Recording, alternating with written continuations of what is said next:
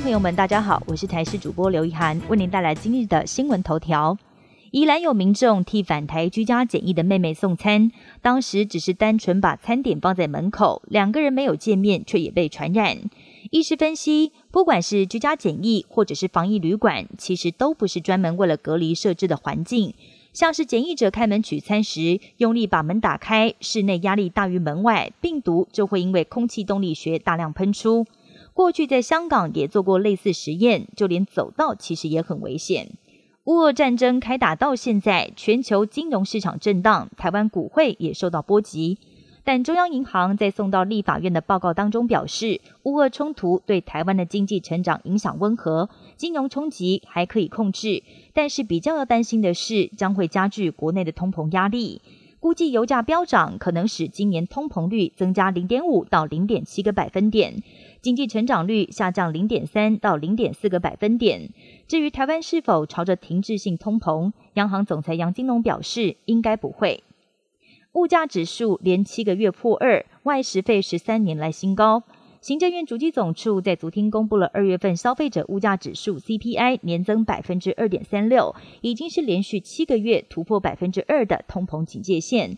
而跟民众荷包相关的外食费年增率达到百分之四点八，创下超过十三年来的最大涨幅。物价持续上涨，连可口可乐昨天都宣布要调整价格。六百毫升瓶装产品从四月一号开始，将由目前的二十九元一口气涨六元，来到三十五元。此外，旗下的雪碧、芬达等碳酸饮料产品也将会同步调涨。俄国武力入侵乌克兰，战事陷入焦灼。乌克兰总统泽伦斯基表示，不再强求加入北约组织，也愿意针对克里米亚地位以及东部两个分离主义领土的独立议题，来跟俄国讨论妥协方案。泽伦斯基八号更透过视讯向英国国会发表演说，他再次呼吁欧美大国提供实质的援助。正义凛然的演说赢得英国国会满堂彩，全体起立鼓掌。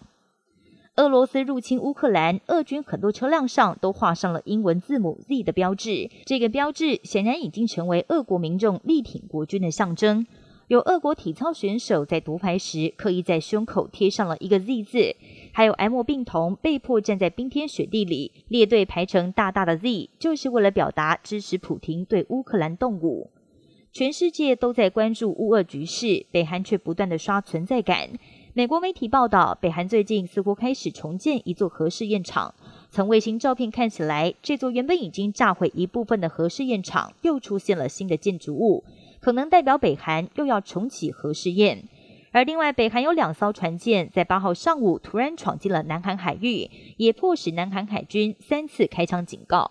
以上新闻由台视新闻编辑播报，感谢您的收听。更多新闻内容，请锁定台视各界新闻以及台视新闻 YouTube 频道。